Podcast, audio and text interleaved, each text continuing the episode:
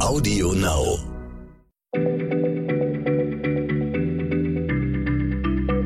Schneller Schlau, der kurze Wissenspodcast von PM.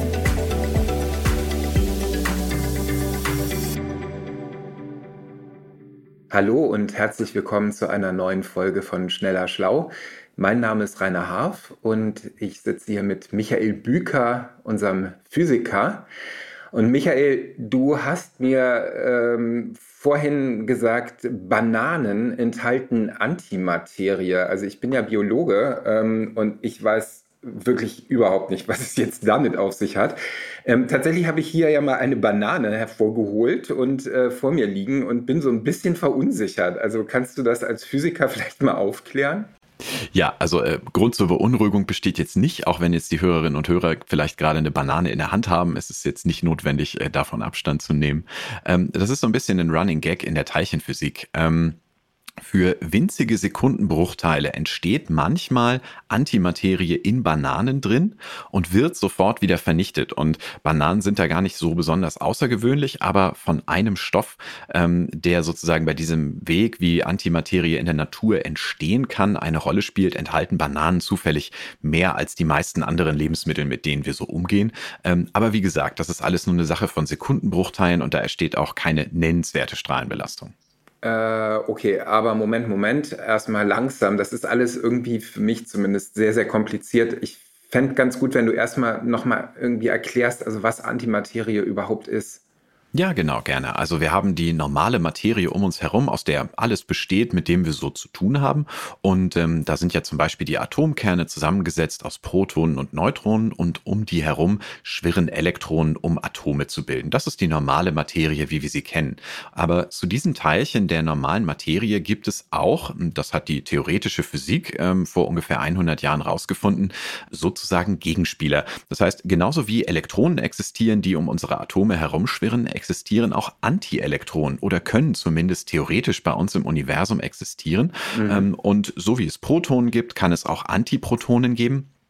Aber der Witz ist, dass diese Teilchen zwar theoretisch existieren können und manchmal unter besonderen Umständen in der Natur auch vorkommen, aber dass sie eigentlich extrem selten sind. Das heißt, ähm, Elektronen und Antielektronen, die treffen sich so gut wie nie. Und das ist auch gut so. Denn ein solches Antielektron, das man übrigens auch Positron nennt, das würde sich vernichten, wenn es auf ein normales Elektron trifft. Das ist das, was immer passiert, wenn Materie und Antimaterie, diese quasi Gegenspielerpartner aufeinandertreffen dann verschwinden sie und setzen enorm viel Energie frei. Oder auch sie werden zusammen zu reiner Energie. Und da kann man dann ganz froh sein, dass das in der Natur eigentlich ziemlich selten passiert.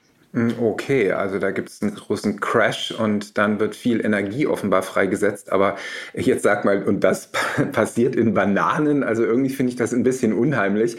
Und warum eigentlich ausgerechnet in Bananen und nicht in, was weiß ich, Trauben oder Kiwis oder Mangos?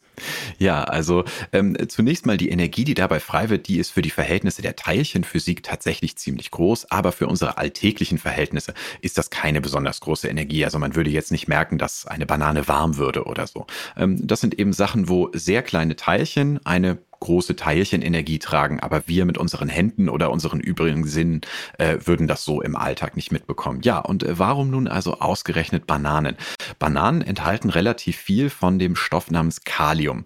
Und äh, Kalium ist ein Element, das ähm, aus verschiedenen Varianten seines Atomkerns bestehen kann. Und ungefähr jedes zehntausendste Kaliumatom besteht aus einer radioaktiven Variante seines Atomkerns. Da spricht man dann auch von einem Isotop. Und das radioaktive Isotop, das hier eine Rolle spielt, heißt Kalium 40. Das zerfällt mit einer sehr, sehr langen Halbwertszeit, nämlich ähm, ungefähr ein, ein Viertel Milliarden Jahre. Das heißt, bis eine gewisse Menge Kalium mal zur Hälfte zerfallen ist, ähm, dauert es über eine Milliarde Jahre, aber es passiert eben nach und nach diesen einzelnen Atomen. Und normalerweise wird bei so einem Zerfall eines Kalium-40-Atoms ein Elektron ausgesendet. Ein ganz normales Teilchen kommt also aus diesem Kern rausgeflitzt und der Kern verändert sich. Aber in jedem hunderttausendsten Fall, also bei jedem einhunderttausendsten Zerfall eines Kalium-40-Atoms, entsteht nicht ein Elektron, sondern ein Positron. Und dieses Positron, das ist Antimaterie. Okay, ich verstehe. Und das äh, existiert also von Zeit zu Zeit, so ein Positron in genau, sage ich jetzt mal, dieser Banane, die ich hier in der Hand halte. Ja, Genau. Aber weil die Banane außerdem natürlich voll von normalen Elektronen ist, denn jedes der gewöhnlichen Atome in dieser Banane hat äh, zahlreiche Elektronen um sich herum, wird dieses Positron, wenn es dann entstanden ist, auch sofort wieder vernichtet. Und ähm, dabei vernichtet sich also das Positron, das gerade bei dem Kalium-40-Zerfall entstanden war, mit irgendeinem der Elektronen in der Banane. Und was dabei rauskommt, sind zwei Lichtteilchen, zwei Energieteilchen, wenn man so will, ähm, mit jeweils einer bestimmten Energie, die nennt man dann in der Teilchenphysik 500 und 11 Kilo Elektronenvolt. Und das ist, wie gesagt, eine in der Teilchenphysik recht starke Strahlung, aber für uns einigermaßen harmlos, wenn sie selten in einer Banane mal vorkommt.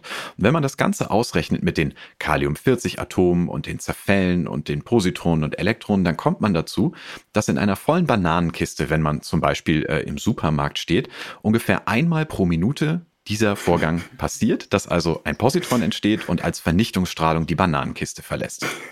Wie schön. Leuchtende Bananen sozusagen. Genau. Und ähm, ja, aber nochmal die Frage, auch wenn das jetzt sehr kurz ist und du das erläutert hast, ist es denn in irgendeiner Weise bedenklich? Also sollte man eher die Finger von Bananen lassen wegen Strahlengefahr oder sowas?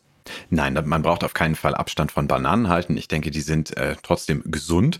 Und ähm, die Radioaktivität, der wir ausgesetzt sind, selbst wenn wir Bananen essen, ähm, die ist ein ganz äh, kleiner Effekt nur im Gegensatz zur natürlichen Hintergrundstrahlung. Wenn wir ganz normal auf der Erde leben, dann erreicht uns zum einen Strahlung aus dem All, kosmische Strahlung, die unsere Erdatmosphäre durchdringen kann, und zum anderen auch natürliche Radioaktivität aus unserer Umgebung, aus dem Erdboden zum Beispiel oder aus anderen Stoffen, die um uns herum sind. Und diese natürliche natürliche Strahlenbelastung ist etwas, womit die Menschheit schon immer lebt, auch schon lange bevor es moderne Technik gab. Und ähm, seit wir beispielsweise medizinische Diagnostik betreiben mit Röntgenstrahlung und so, ähm, hat sich diese natürliche Strahlenbelastung nochmal etwas erhöht. Sie ist jetzt ungefähr doppelt so groß, als wenn wir nur natürlichen Strahlungsquellen ausgesetzt wären.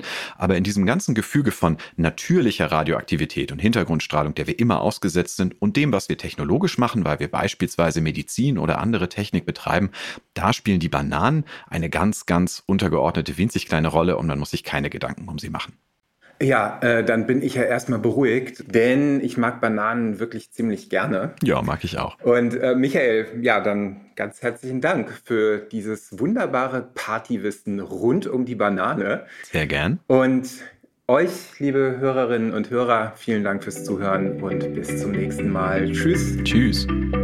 Schneller Schlau, der kurze Wissenspodcast von PM.